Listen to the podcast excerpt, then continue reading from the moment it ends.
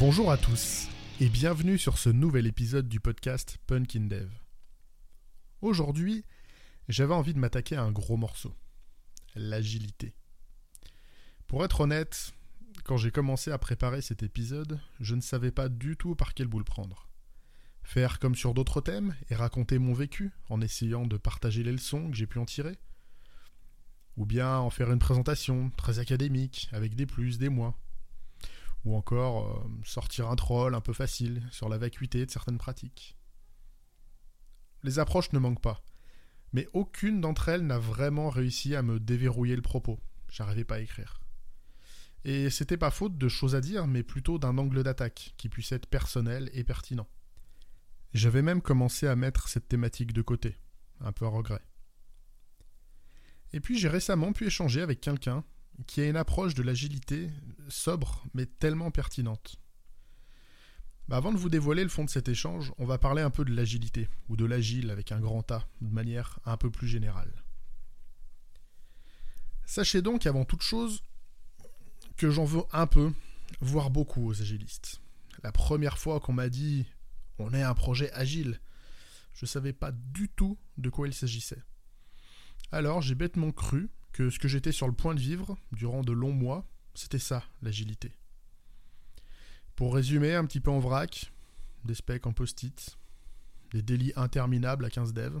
Quand je dis interminable, c'est plus de 40 minutes. Des livraisons toutes les 3 semaines, vendredi soir, qui se terminaient systématiquement à 20h, dans la douleur.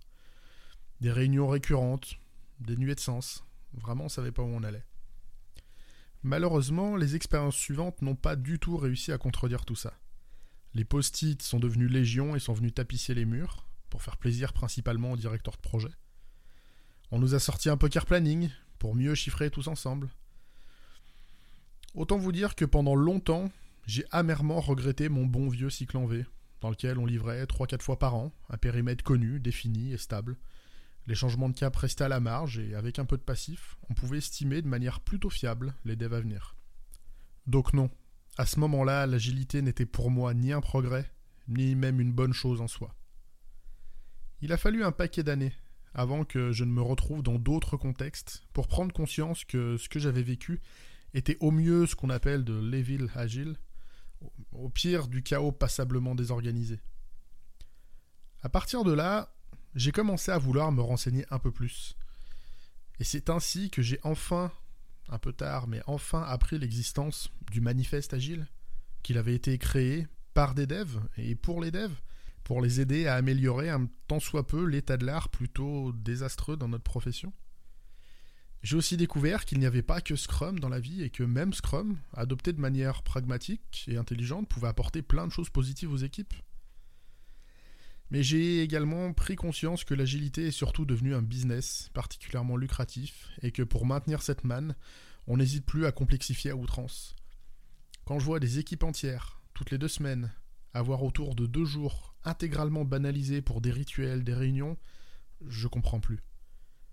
Où est la valeur client dans tout ce temps passé en réunion? Où est la capacité à accueillir du changement?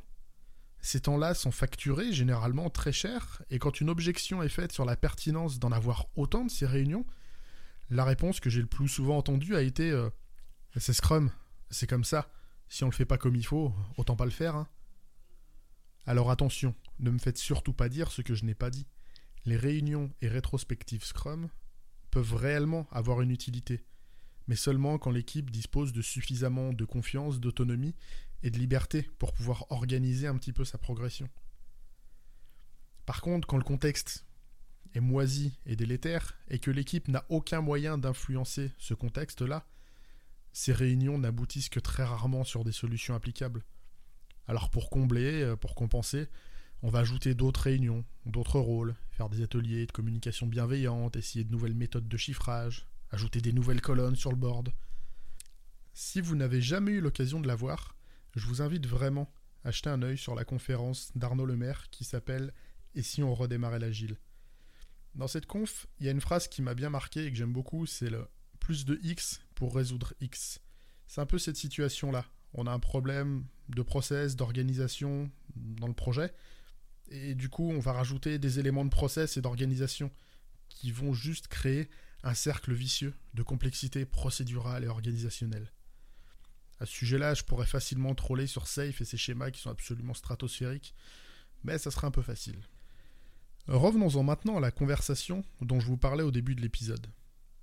Nous avions une discussion sur l'agilité, et je commençais à en parler un peu avec le travers que je viens pourtant de dénoncer, à savoir, euh, je parlais trop du process euh, avant le reste. Et je vais essayer de vous paraphraser le plus fidèlement possible ce que m'a répondu mon pertinent interlocuteur. Ah, tu sais, l'agilité, moi, j'y connais rien. J'ai rien lu à ce sujet. Mais sur nos projets, je t'assure qu'on est agile. On sait qu'on n'aura jamais un cahier des charges cohérent, alors on se pose autour d'une table et on réfléchit à ce qu'on pourrait sortir comme produit en trois semaines. Quitte à ce que les utilisateurs soient obligés de faire encore quelques trucs à la main. Du coup, en moins d'un mois, on leur met l'outil entre les mains et tu peux être certain que dans la quinzaine, tu auras des demandes claires, précises, ciblées et mesurables. Et là, je suis resté quoi Bon, pas longtemps parce que je suis bavard, mais euh, mais que quelqu'un qui prétende ne rien connaître à l'agilité soit capable de synthétiser à ce point-là ce qui pour moi est l'essence même de l'agilité, ça m'a bluffé. Avec toutes ces formations, ces lectures, ces échanges avec des Scrum Masters, des coachs agiles, j'ai fini par intégrer des automatismes avec lesquels je suis pourtant pas totalement d'accord dans le fond. La valeur profonde de l'agilité est à mon sens parfaitement résumée dans sa réponse. Livrer de la valeur rapidement, disposer d'une proximité forte avec les utilisateurs finaux pour pouvoir recueillir du feedback avec le moins de transformations ou de pertes possibles, pour pouvoir livrer à nouveau rapidement et entrer dans une boucle vertueuse. On pourrait ici argumenter qu'il manque une notion d'excellence technique. C'est une notion qui est abordée par Arnaud dans sa conférence et qui est, selon moi, tout comme lui, une condition indispensable pour supporter des changements de cap fréquents mais j'estime que quand on s'est livré très fréquemment en production, avec une bonne satisfaction utilisateur sur du moyen à long terme, je vais avoir tendance à présupposer que la qualité, elle est là, forcément. L'exigence technique augmentant avec l'âge et la taille du projet, si on reste capable de livrer rapidement, avec une bonne satisfaction utilisateur, c'est que l'essentiel est fait. En ayant à l'esprit ces valeurs-là, si aujourd'hui on devait vous vendre un poste dans une équipe qui se prétend agile, vous avez deux questions pour moi à poser pour vous assurer que l'équipe l'est vraiment agile. La première serait de savoir quelle est la proximité, la disponibilité, soit des utilisateurs finaux, soit des sachants métiers, ceux qui connaissent le business. La seconde question tourne autour de la fréquence de livraison. À quel rythme est-ce que vous livrez en prod? Est-ce que vous livrez tous les jours Tous les mois Tous les semestres Deux fois par an si on vous répond que pour avoir un utilisateur final, il faut attendre les trois livraisons par an et que toutes les demandes de l'utilisateur repassent par N couches de responsables, de chefs de projet, d'analystes, à ce moment-là, vous saurez qu'il est difficile, voire presque impossible d'être agile dans des conditions pareilles. Comment connaître le besoin? Comment récolter du feedback quand il y a autant d'étages et autant de temps entre chaque itération ça me paraît très très difficile.